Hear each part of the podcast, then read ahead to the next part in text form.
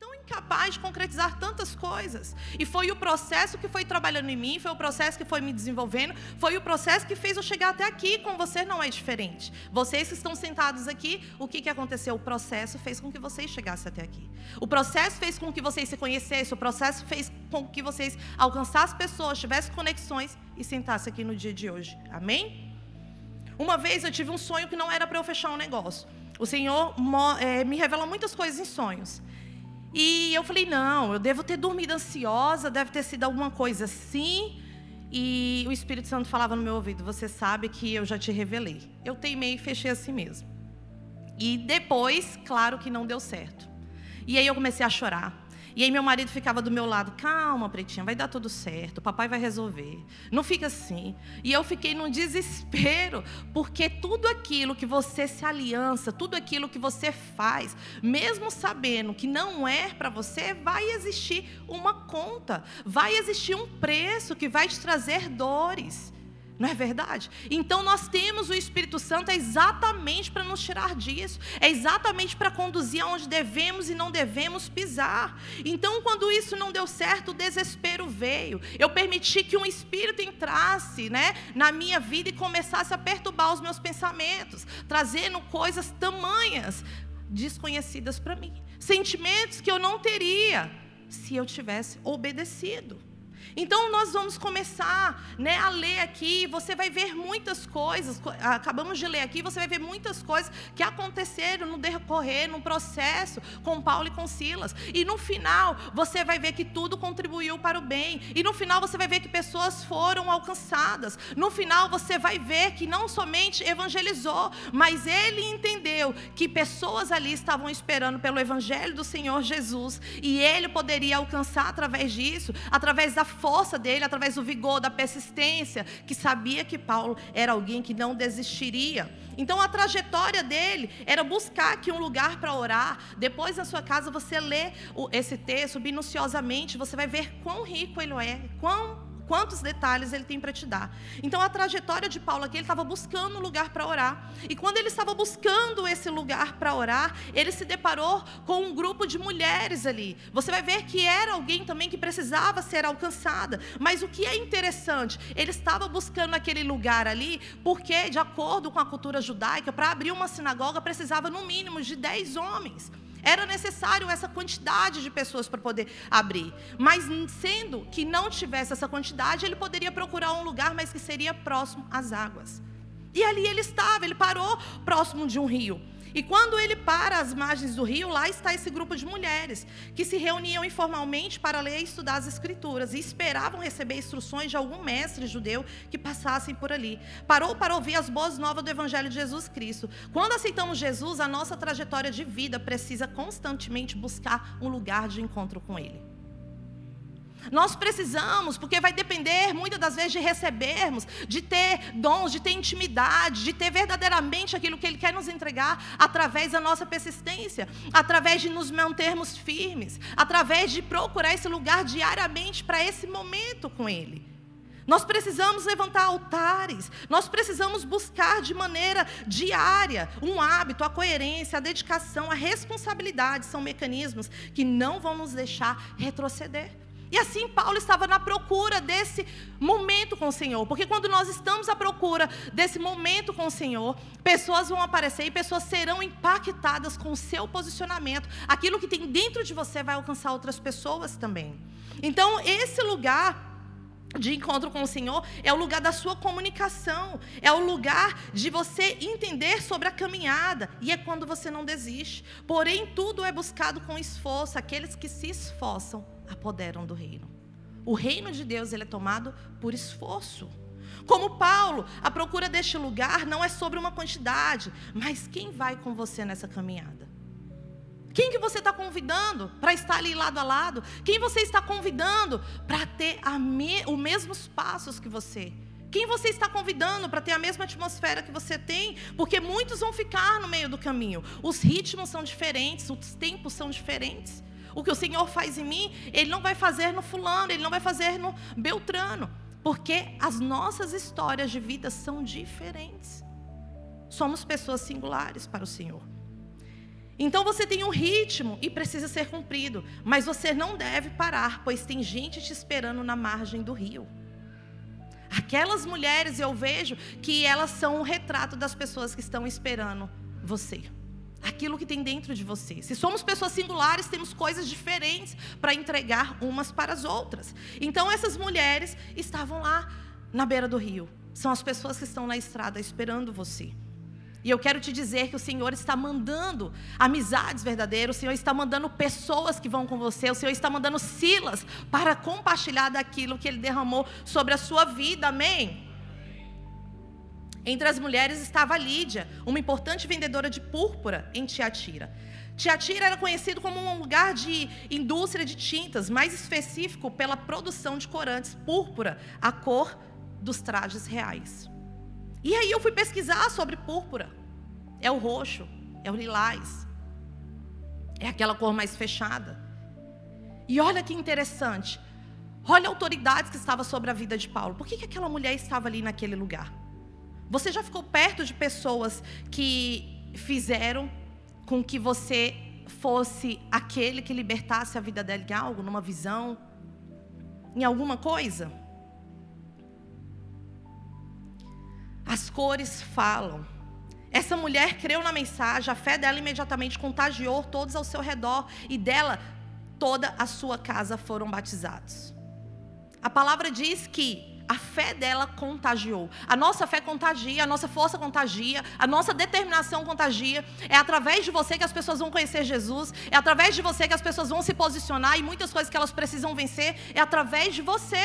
É você que vai fazer com que essas coisas sejam alcançadas. E o Senhor está falando contigo essa manhã. E o Senhor tem um plano não somente para você, mas o Senhor também tem um plano para sua casa. Todas essas promessas é para você. É para você que é filha, é para você que crê, porque a palavra diz que ela creu na mensagem. E quando nós temos, estamos crendo na mensagem, nós estamos recebendo. Nós não podemos receber daquilo que não acreditamos. Muitas vezes nós queremos receber, mas não queremos acreditar. Queremos receber, mas não queremos dar um passo passo.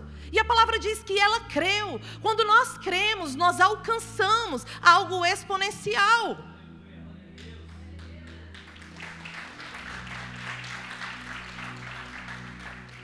E quando contagia, não tem como você continuar sendo o mesmo. É isso que a palavra diz, que contagiou todos da sua casa. Tem pessoas que diz ter Jesus, mas não consegue contagiar pelo seu posicionamento, consegue afastar. E não foi para isso que o Senhor te criou. Não foi para isso que o Senhor falou: olha, eu estou contigo. Não foi para isso que o Senhor disse: até o último dia da sua vida eu estarei aí, lado a lado. Não foi para isso. Foi para que você vença as mazelas, foi para que você seja liberto daquele espírito que você dá lucratividade para o inimigo.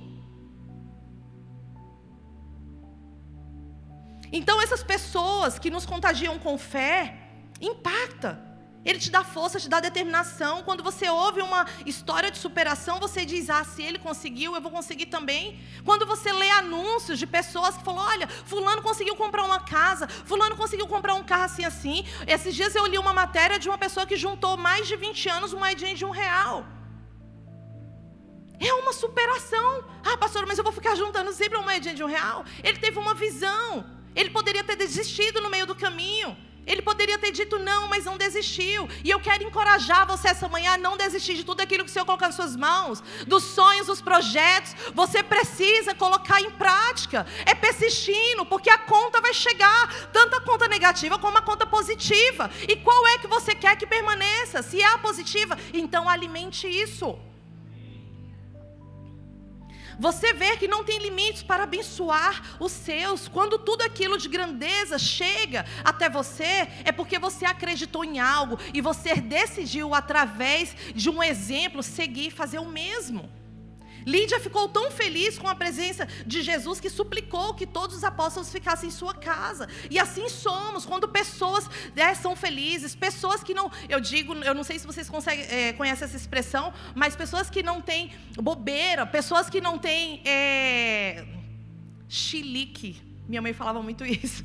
Então, pessoas que não têm, né, bobeira, você sempre quer perto. Aquela pessoa que não tem limite, tudo tá bom, aquela pessoa alegre, aquela pessoa que faz aquele momento, né, um momento de descontração e gargalhada. Nós queremos ficar perto de pessoas assim. Por quê? Automaticamente você diz: "Nossa, que espírito bom que fulano tem". Por quê? Porque te contagiou. E essa mulher ficou maravilhada com a presença de Silas e Paulo. Ela falou: Meu Deus, eu vivi algo impactante. Aquilo que está na minha vida contagiou toda a minha família. Eu quero vocês aqui perto de mim, na minha casa, porque a nossa casa é o nosso coração. Nós temos que levar para nossa casa aquele que verdadeiramente vai fazer com que todas as coisas virem um momento bom. E tem pessoas levando, né, o negativo, aquele ruim, aquele espírito ruim para dentro de casa. E o Senhor está falando essa manhã para você, olha, eu tenho muito mais para você. Eu tenho muito mais para você. Corações cheios de gratidão é a certeza que o Senhor não mudou e que Ele continua o mesmo. Pessoas que contam testemunhos, pessoas que dizem: Olha, o Senhor fez isso por mim, eu consegui porque o Senhor fez. Salmos 94, versículo 17, e ele diz assim: Olha, se não fosse pelo Senhor, eu já estaria habitando em silêncio. O silêncio que está falando ali é sobre o sepultamento. Quantas pessoas estão dizendo: Ah, eu não sei como eu morri, ah, eu não sei como que eu consegui. Sabe por que, que você conseguiu? Porque o Senhor é contigo. Sabe por quê? Porque Ele te fez chegar até aqui. É porque Ele é nas suas decisões. É por isso que você não desistiu. Mas você precisa reconhecer.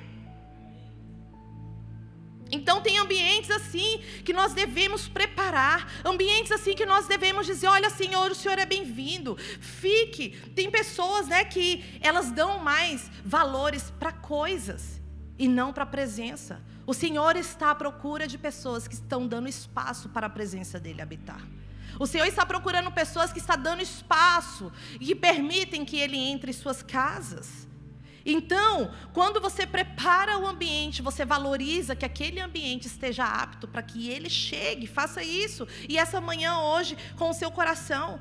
Mas é sobre isso, é lembrá-lo de algo e contar como Silas e Paulo começaram a cantar louvores ali dentro daquela prisão. Naquele momento que poderia ser simplesmente um momento de derrota, poderia ser um momento de tamanha tristeza e dizer: Olha, Senhor, eu estou sendo fiel a Ti, eu estou pregando o Evangelho, eu estou fazendo tudo certinho, como nós falamos num dia de dificuldade.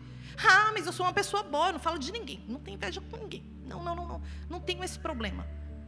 Não tenho esse problema, não falo de ninguém. Quando vem falar de fulano para mim, eu me posiciono. Eu sou uma pessoa assim, olha, eu falto morar do lado direito do pai. De tão boa que eu sou. Poderia ser um dos argumentos de Paulo e Silas. Poderia. Mas não foi isso que eles fizeram. Naquele momento de tristeza, de dor, se nós às vezes arranhamos, machucamos, sentimos dores, porque é ruim, a dor te traz uma irritabilidade. Esteja com dor de cabeça para você ver se você consegue ler algo, ler algo. Esteja com dor de cabeça para ver se você consegue desenvolver algo. Mulher faz faxina com dor de cabeça.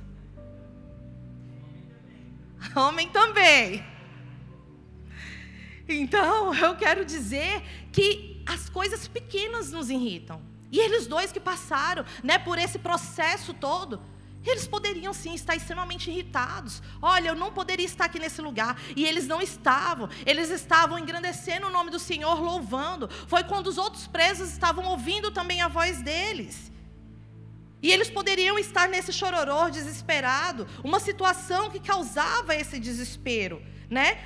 E eles começaram essa glorificação. E aí, quando eles começaram a fazer isso, mandar embora a amargura, o ressentimento, assim como nós devemos fazer, um dia, quando eles estavam ali, eles poderiam contar uma história. Eu estava naquele momento reclamando, dizendo: por que, que o Senhor não estava comigo? Né? Mas ele poderia dizer e lembrar: olha, se não fosse por mim, aquela mulher não poderia estar desse jeito até agora, Senhor. Não poderia. Mas não é sobre nós, é sobre quem está em nós. É sobre o nome do Senhor ser glorificado, é sobre o nome do Senhor ter poder em todas as circunstâncias, em todas as circunstâncias. Então ele deu aquela ordem, aconteceu essa confusão, como ele poderia ter questionado? A tortura, a prisão não são capazes de impedir o livre curso do evangelho. E você tem que memorizar isso, porque Silas e Paulo, no momento que cantavam, no momento que adoravam ao Senhor, depois de todas essas situações que aconteceram por, com eles, eles viram e ouviram um grande terremoto acontecer. Foi quando as cadeias, as portas das cadeias se abriram. E aí, todos os presos também não poderiam ter fugido? E mesmo assim eles permaneceram firmes. E o que, que, aconteceu? O soldado que estava lá já tirou a espada dele e falou: Olha, eu vou me matar. Por que, que eu vou me matar? Porque se eu não me matar e me pegarem, a situação vai ser pior. Quando Paulo ouviu ele dizer isso, falou assim: Não faça isso, não te mata. Não te mata, porque nós estamos aqui. Ele poderia ter saído correndo. E ele em tamanho desespero, por quê? Porque a lei, ela dizia que se o soldado permitisse que aquele preso fugisse, era ele que morreria no lugar dele. O tamanho desespero dele. Se eu não me matar, vão me matar depois. E Paulo falou: não, não faz isso não. E após esse terremoto e as prisões abertas, e esse desespero do carcereiro, Paulo pede, né, para que ele não faça e que eles estavam ali. Então ele fica perplexo com a grandeza de Deus naquele lugar. Ele nunca tinha visto algo tão poderoso. E quando ele fica perplexo com a grandeza de Deus, ele pergunta para Paulo: O que, que eu faço para ser salvo? E Paulo diz: Olha, crer no Senhor Jesus Cristo e salvo será tu e tua casa. Tu e tua casa, essa expressão sugere que Deus trabalhe em unidades familiares.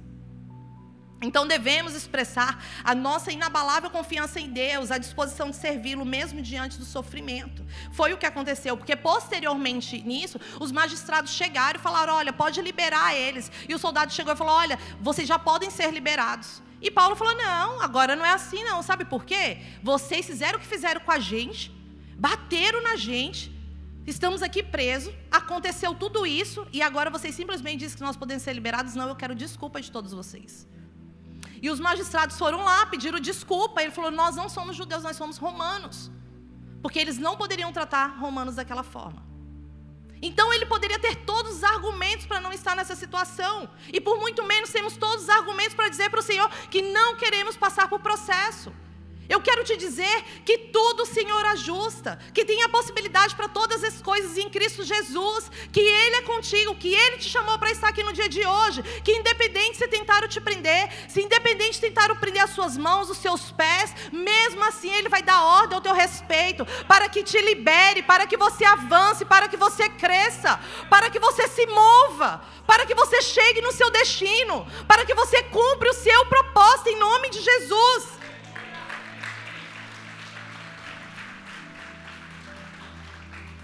E Deus mostrou seu poder e seu amor naquela noite especial. Ele destaca a manifestação da presença de Deus junto aos seus servidores e o testemunho divino em favor dos deles, através deles. Eu quero te dizer algo muito poderoso essa manhã. Talvez você não acredite em dons, talvez você não acredite que esse Deus ele é poderoso e ele pode fazer infinitamente mais.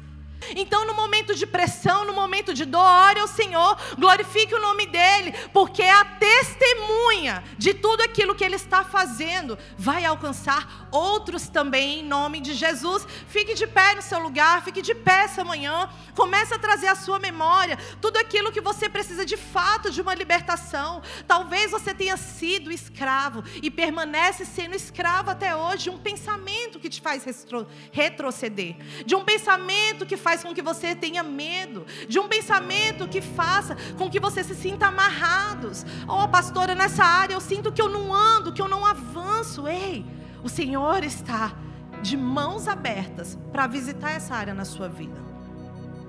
Pastora, tem essa situação, eu me encontro como Paulo e Silas. Eu fui injustiçado, eu fui humilhado, eu fui exposto diante de uma multidão. Eu não tive ninguém para acreditar em mim. Ei, deixa eu te dizer, quando nós estamos em Deus, pessoas fazem o caminho de volta. Pastora, talvez eu seja aquela mulher. Eu fiquei tão empolgada com Jesus e tudo, mas a minha casa não foi alcançada. Talvez o Senhor está falando hoje para você: olha, filha, é desse espírito aqui que você precisa ser liberto. Olha, filho, é desse espírito aqui que você precisa ser liberto. É dessa atitude diariamente que você precisa abrir mão. Olha, pastora, eu entendo que na minha vida financeira tem uma marra, nada eu consigo, eu não consigo produzir, a minha vida, sabe, profissional, está parada, está paralisada. E eu acredito que o Senhor me quer assim, ei, isso é um pensamento de escravidão. O Senhor não te quer assim. Comece a analisar o caminho. Qual é a rota que você precisa fazer de novo? Aonde é que você precisa procurar um ambiente para orar? Qual é a margem do rio que você tem que habitar? Quem é que está esperando por você e você ainda não foi encontrar? Né? É sobre isso que o Senhor está falando com você essa manhã. Para vocês, eu tenho para dizer que a primeira etapa vocês já venceram. Que a primeira etapa vocês já venceram. Vocês estão aqui. Vai vir momento de desânimo? Sim, porque a palavra diz que já existe o dia mal. Que o choro dura uma noite, mas a alegria vem ao amanhecer. Então feche os seus olhos nessa manhã. Feche os seus olhos nessa manhã.